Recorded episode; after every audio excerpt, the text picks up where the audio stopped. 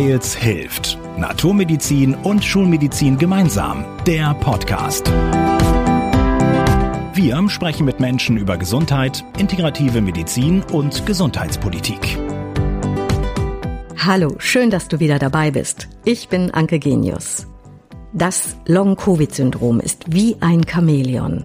Betroffene sind oft verzweifelt. Mehr als 200 Symptome können auftauchen.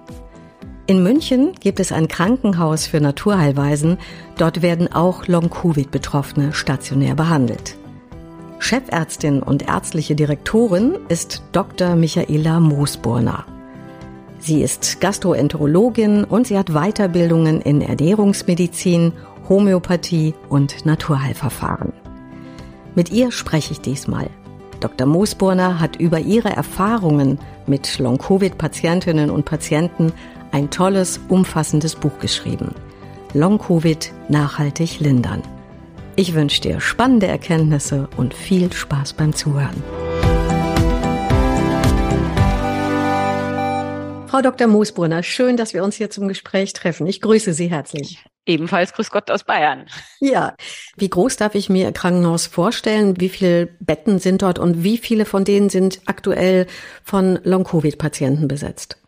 Also wir haben 100 Betten und es schwankt immer ein bisschen. Es ist seit letztem Jahr deutlich mehr geworden, muss man sagen, weil das Thema jetzt einfach auch mehr in die Medien gerückt ist und auch in das Bewusstsein vieler Kollegen und Kolleginnen, Gott sei Dank. Ja, ich würde sagen, 30 Prozent unserer Patienten sind momentan sicherlich Long-Covid-Patienten.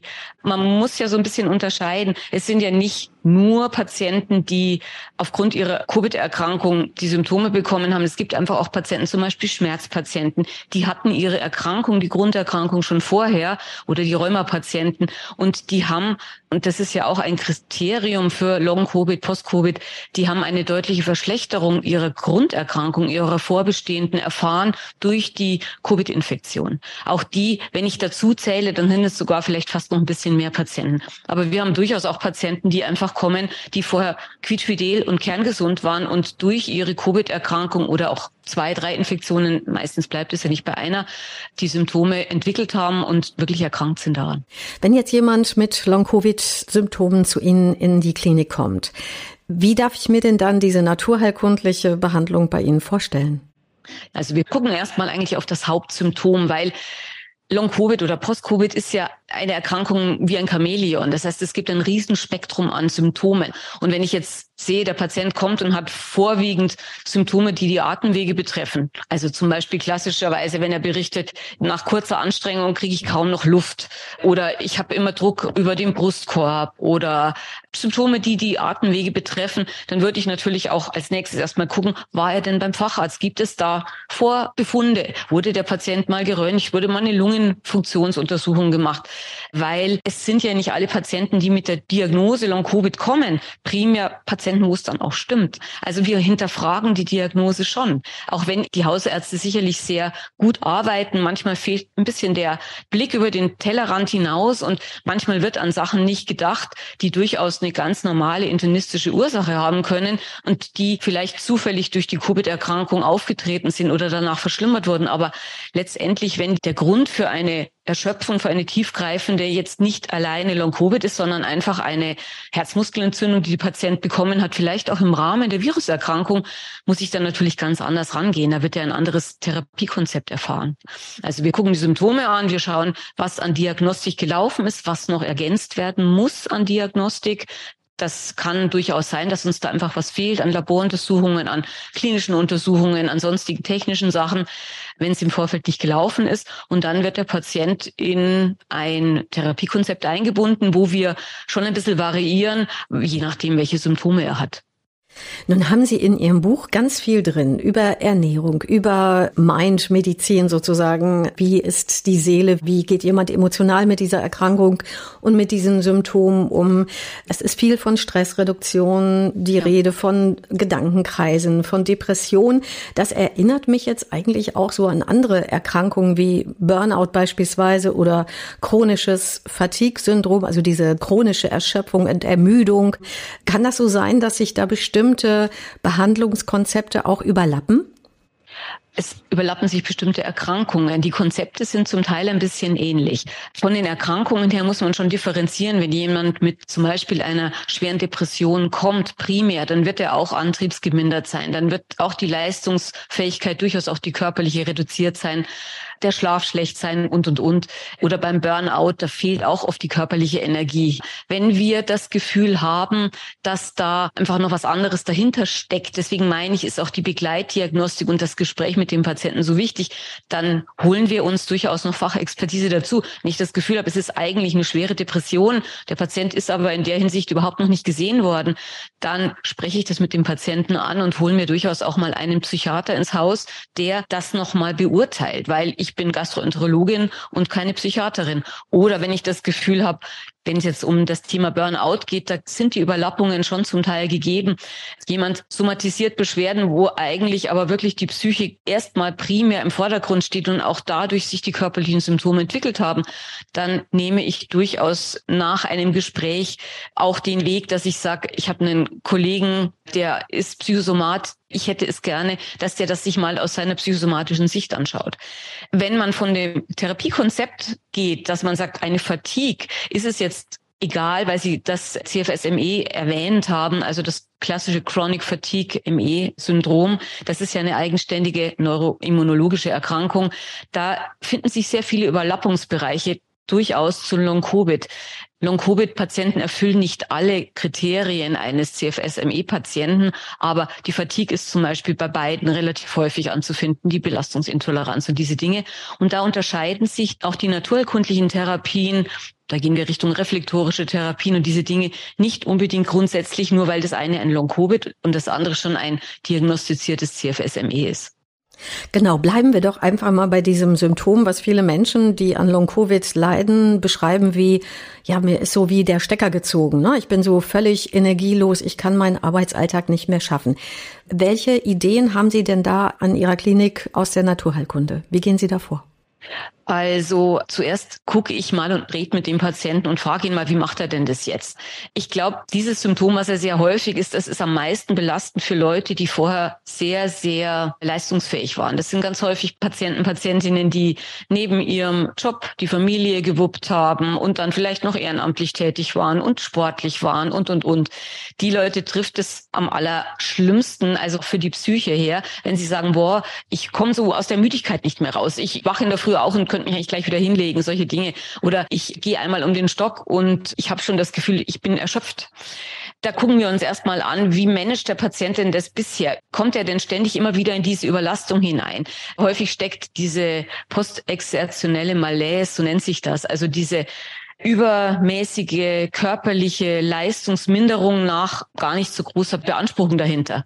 Und wenn ich das raushöre von dem Patienten, dass das so ist, dass er immer, wenn er über seine Leistungsgrenze geht, dann wird es immer noch schlechter, dann braucht er immer noch länger Erholung und kann sich immer schwerer erholen. Ja? Dann gucke ich mir erstmal so ein bisschen an, was macht er denn alles? Wie arbeitet er? Wäre es denn ich meine, wir machen jetzt keine Sozialberatung im klassischen Sinn, was gehört dazu? Ist es denn ein Patient, der sich insgesamt zu viel vornimmt? Ja, das ist die eine Sache. Also diese psychologische, auch wenn wir keine Psychologen sind, aber das Thema Pacing, das heißt, das Thema individuelles Energiemanagement ist auf jeden Fall Thema, was besprochen wird. Das geht so Richtung Mind-Body-Medicine. Wenn wir die Naturheilkunde anschauen, was man da an Verfahren hat, ist es gar nicht so einfach. Die Schulmedizin gibt für die Fatigue-Patienten nicht sehr viele Alternativen her. Also medikamentös. Es gibt keine Pille gegen Fatigue, wenn ich jetzt bei der Erschöpfung bleibe. Von den Naturheilverfahren her gibt es, was wir in der Regel einsetzen, bestimmte pflanzliche Arzneimittel. Das nennt man die Adaptogene. Das sind bestimmte Arzneipflanzen wie zum Beispiel Ginkgo, Ginseng, die auch körperlich aktivieren, die den Patienten da wirklich ein bisschen unterstützen, wieder besser in die Aktivität hineinzukommen. Es gibt von der physikalischen Therapie her eher diese Therapien, die dahingehend arbeiten, dass die Regulation des autonomen Nervensystems wieder normaler arbeitet. Das ist ja ein wesentlicher Bestandteil dessen, warum Patienten wahrscheinlich ihre Symptome bekommen, weil sie eine Fehlregulation vom vegetativen Nervensystem haben. Und da arbeiten wir mit reflektorischen Verfahren wie der Bindegewebsmassage, der Fußreflexzonentherapie, auch gerade bei Fatigue Also wenn die Fatigue sehr dominant ist, da können Sie die Patienten ja auch nicht sehr anstrengende Sachen zumuten. Ein wichtiger Teil ist auch Richtung Wahrnehmungsmaßnahmen, Entspannungsmaßnahmen, dass die Leute auch selber merken, was will mir mein Körper denn eigentlich sagen? Die Fatigue kommt ja nicht einfach so. Der Körper hat ein Bedürfnis und darauf muss ich auch lernen zu hören. Gehört auch ein bisschen die Bewegungstherapie dazu, es ist natürlich klar, dass ein Patient mit einer Fatigue nicht eine klassische Bewegungstherapie wie in der normalen Reha erfahren kann. Die können das gar nicht leisten und würden immer schlechter werden. Aber eine angepasste, vorsichtige Bewegungstherapie, das sind alles so Bausteine. Sie hatten vorhin auch so schön gesagt, Long-Covid ist so ein Chamäleon, das hat so viele Seiten und Symptome. Und unsere Community hat ja auch wieder die Gelegenheit, Fragen zu stellen. Antonia möchte eben genau in dieser Richtung etwas wissen. Weiß man eigentlich, warum es so viele unterschiedliche Symptome dieser Erkrankung gibt? Also 200 oder so sind wohl bekannt. Genau. Also man geht ja davon aus, dass Long-Covid eine Multisystemerkrankung ist. Das heißt, ich habe jetzt nicht nur Patienten mit Probleme im Bereich des Atemwegssystems oder des Herz-Kreislauf-Systems, sondern ich habe auch Patienten mit neuroendokrinen Sachen, mit immunologischen Problemen, mit Schmerzen. Also es sind eigentlich alle Systeme im Körper betroffen, weil ursächlich, das kann man nur postulieren, es fehlen ja immer noch die beweisenden Studien, weil man davon ausgeht, dass es eben wahrscheinlich eine immunologische Fehlreaktion ist oder Regulationsstörung und eine Störung des autonomen Nervensystems.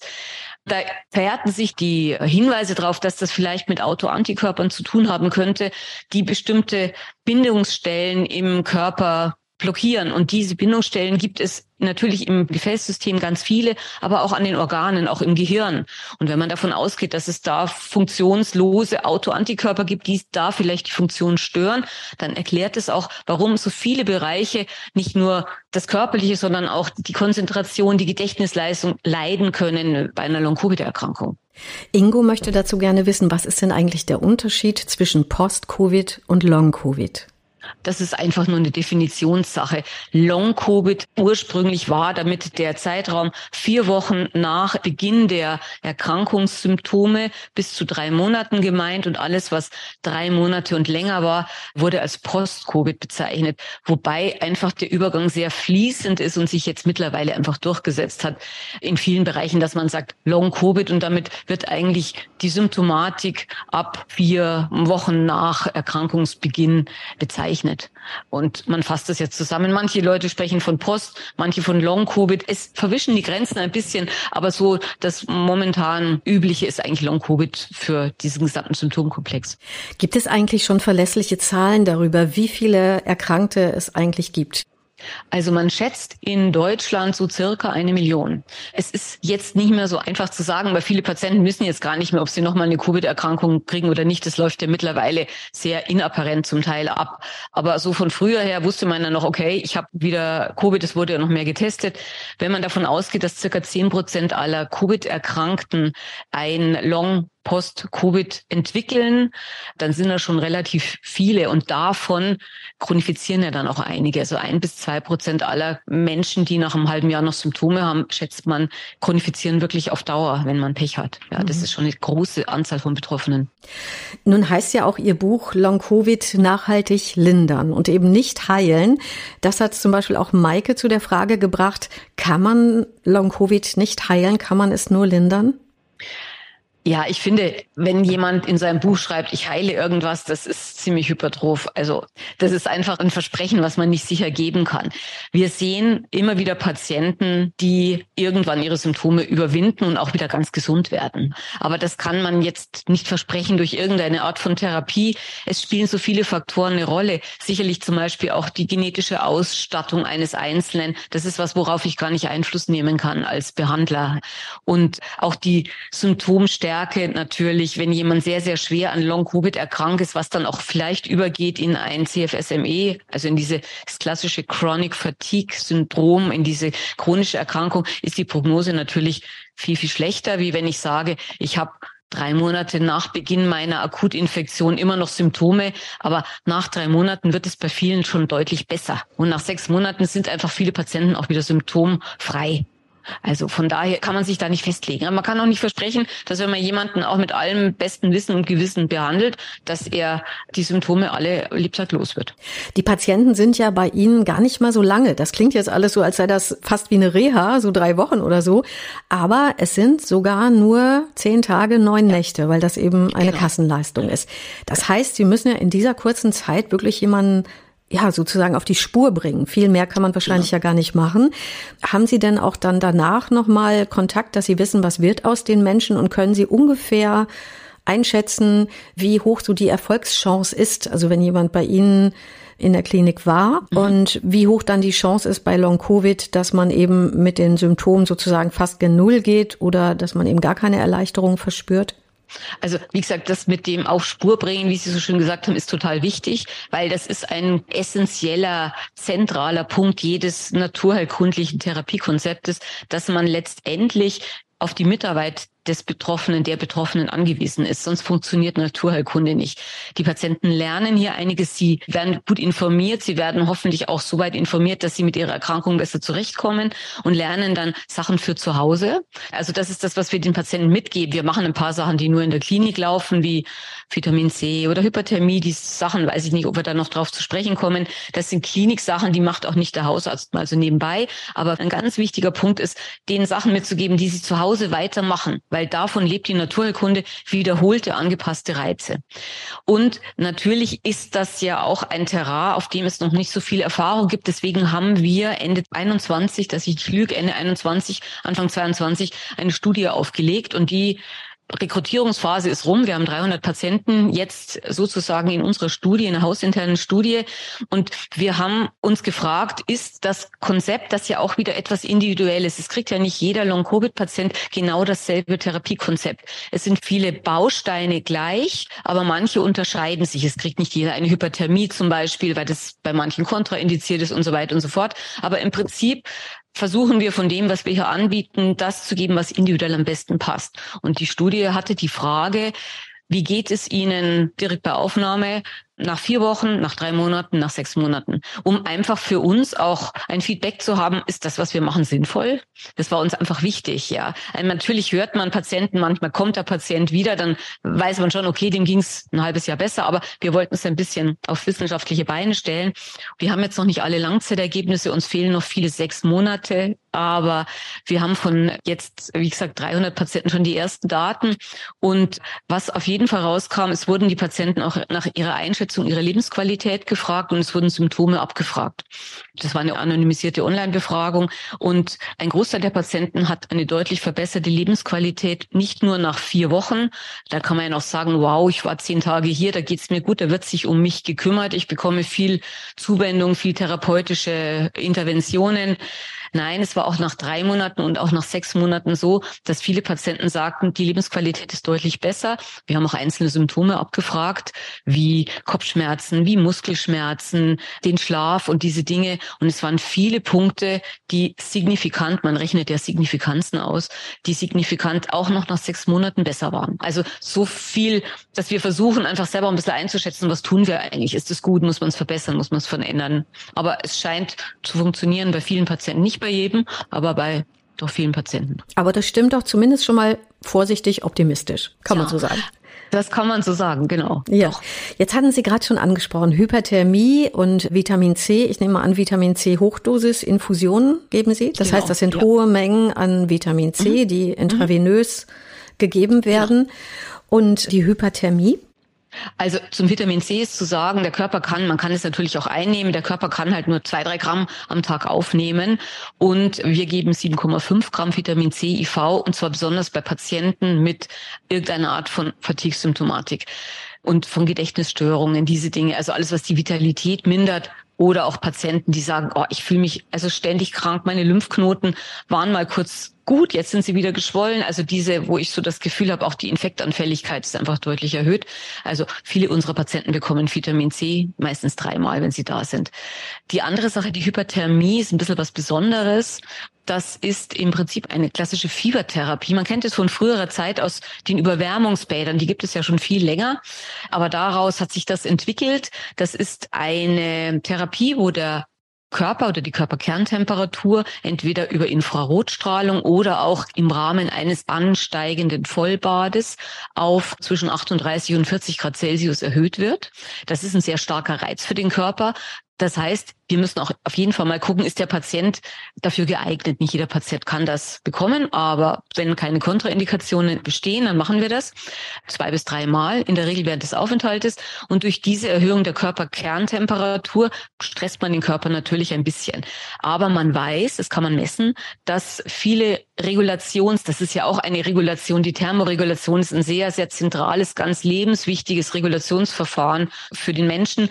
Und durch diese angestoßene gezwungene und erzwungene Regulation stoße ich auch andere Regulationsverfahren an. Das heißt, ich versuche, den Körper dahingehend zu stimulieren durch diesen sehr starken Reiz, dass er wieder ein bisschen zu seinem Normalzustand zurückfindet. Man kann es auch messen. Es verändern sich Botenstoffe. Es werden Botenstoffe ausgeschieden, vermehrt. Es wird vermehrt Cortisol produziert und so. Also da passiert auch neuroendokrinologisch und im Bereich der Botenstoffe einiges. Und zur Folge hat das, dass die Patienten häufig zum einen deutlich weniger Schmerzen haben. Das ist eine direkte Wirkung natürlich auch der vermehrten Durchblutung, die wir durch die Wärme erzeugen. Auch wenn man in die Sauna geht, wird die Muskulatur gut durchblutet. Und das wollte ich gerade fragen. Wäre das sozusagen genau. so eine Bio-Soft-Sauna? Könnte man die allgemein empfehlen? Genau, also es ist nicht ganz vergleichbar, weil die Hyperthermie natürlich über zwei Stunden geht und insgesamt einfach eine anstrengendere und auch eine intensivere Therapie ist.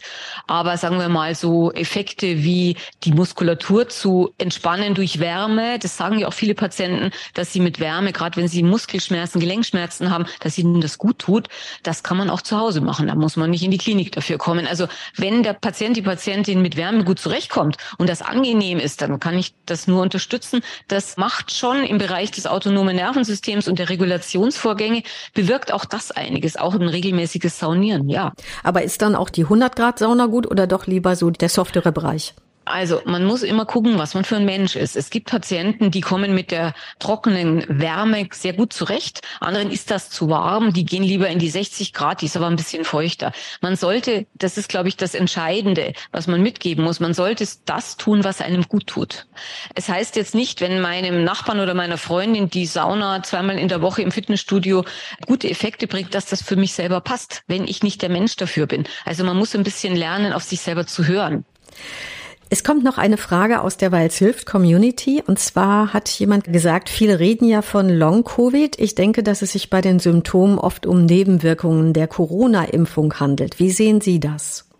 Das ist eine schwierige Frage, weil natürlich diese ganze Impfstoffdebatte auch sehr politisch geführt wird. Ich kann jetzt nur mal sagen, was wir beobachten. Wir haben immer wieder Patienten hier, die durchaus genau das berichten. Die sagen, ich weiß eigentlich gar nicht, ob ich überhaupt SARS-CoV-2 hatte, also eine akute Corona-Infektion. Ich kann aber sagen, nach der ersten, zweiten, dritten Impfung sind die Symptome aufgetreten. Ich bin prinzipiell ein Mensch, ich glaube dem Menschen das, was er mir sagt. Also ich habe keinen Grund zu zweifeln, dass das nicht so sein sollte. Warum sollte ich das auch. Von daher ergibt sich schon der Verdacht, dass durchaus Impfungen, das kennt man von früher auch von anderen Impfungen wie der Influenza-Schutzimpfung und diesen Dingen, bei wenigen, sehr, sehr wenigen, aber immerhin bei einigen Patienten kommen da Symptome auf und Nebenwirkungen. Man kennt bestimmte Nebenwirkungen jetzt gerade von den RNA-Wirkstoffen, die wir bei Corona gegeben haben, die auch erfasst wurden. Das betrifft vor allen Dingen hämatologische, also Thrombosen, solche Dinge, die wurden auch erfasst. Aber diese Symptome, die sich anfühlen, wie wenn man Long-Covid hätte, die sind statistisch nicht ausreichend erfasst, glaube ich. Das Paul-Ehrlich-Institut, das recherchiert das immer und es gibt ja auch diese Nachfolgeuntersuchungen, was auch die Firmen selber machen. Von Bionte gibt es von Herbst 22, glaube ich, irgendeine Broschüre habe ich da gelesen, da habe ich das auch rausgezogen, die Daten, die schließen nicht aus, dass 0,01 bis 0,02 aller Patienten auch Symptome wie Long-Covid entwickeln können.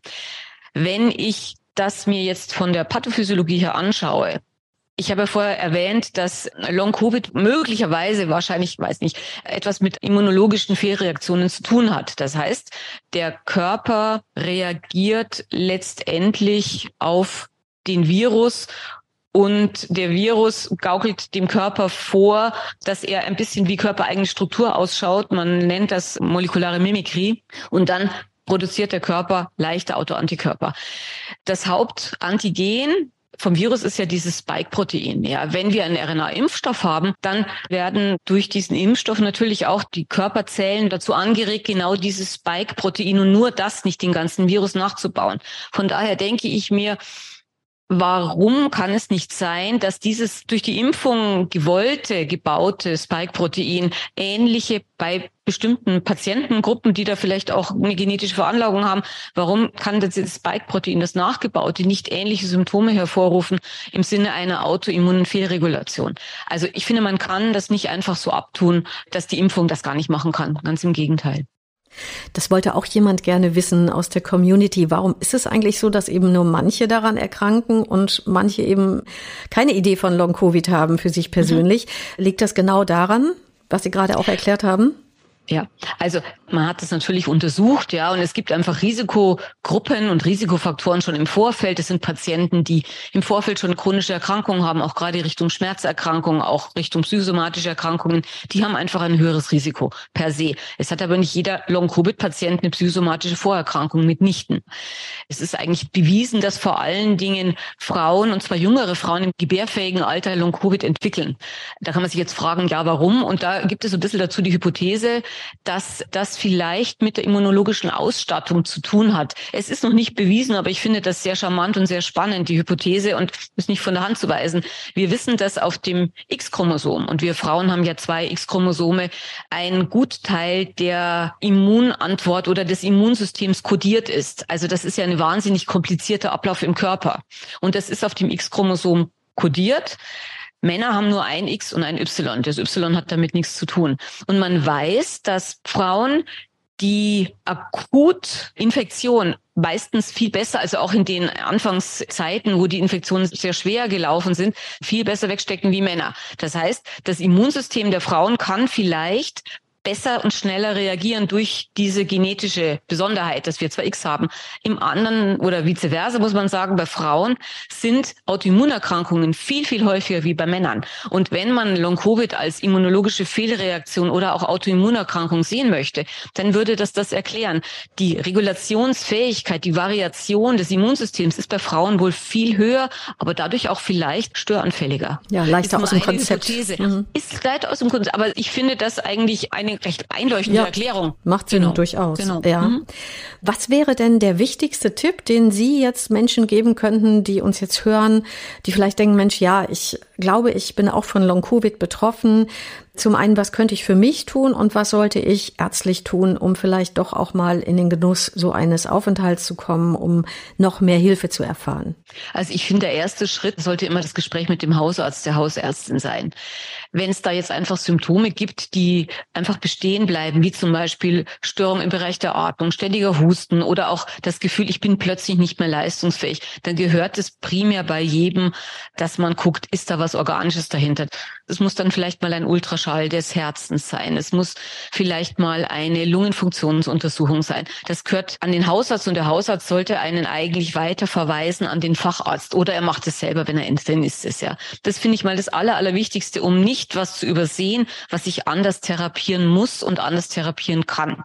Und wenn es dann dabei bleibt, dass jetzt keine so richtig organische Ursache, die ich anderweitig schulmedizinisch therapieren kann, übrig bleibt und es wird ein Long Long-Covid sein, weil auch die Geschichte dazu passt, die Anamnese, dass der Patient sagt, ich war erst erkrankt und seither geht's mir so schlecht dann würde ich erstmal mir ein bisschen Zeit geben. Das ist schwierig, wenn man so als junger Mensch so voll in Saft und Kraft steht und arbeitet und ich weiß es schon, aber mal gucken, wo kann ich mir Freiräume schaffen, dass mein Körper die Zeit hat, sich zu erholen, weil innerhalb der ersten drei, vier Monate ändert sich sehr viel und viele Patienten, Patientinnen genesen so weit, dass sie eigentlich wieder mit ihrem Leben ganz gut zurechtkommen.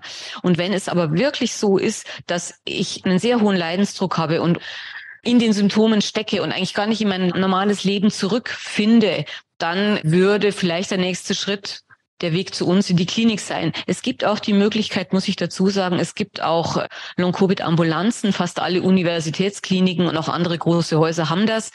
Die haben halt teilweise so ein bisschen eine Spezifizierung. Das heißt, die sind dann oft für Lungensymptome zuständig oder für neurologische Symptome, für Gedächtnisleistungsstörungen und diese Dinge. Es gibt aber auch ein paar Krankenhäuser, die schauen sich den Patienten komplett an. Also auch das sind Anlaufstellen, die man durchaus aufsuchen kann.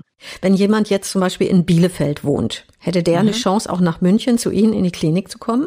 Ja, wenn er vorher entsprechend abgeklärt ist und wenn man sagt, ja, das ist wirklich ein Long-Covid, weil ehrlich gesagt die Behandlungsmöglichkeiten innerhalb Deutschlands sind relativ überschaubar. Es gibt ein paar integrativ arbeitende Kliniken. Essen zum Beispiel. Essen, mhm. die Charité und mhm. so weiter. Bamberg gibt es auch eine Klinik, die integrativ arbeitet.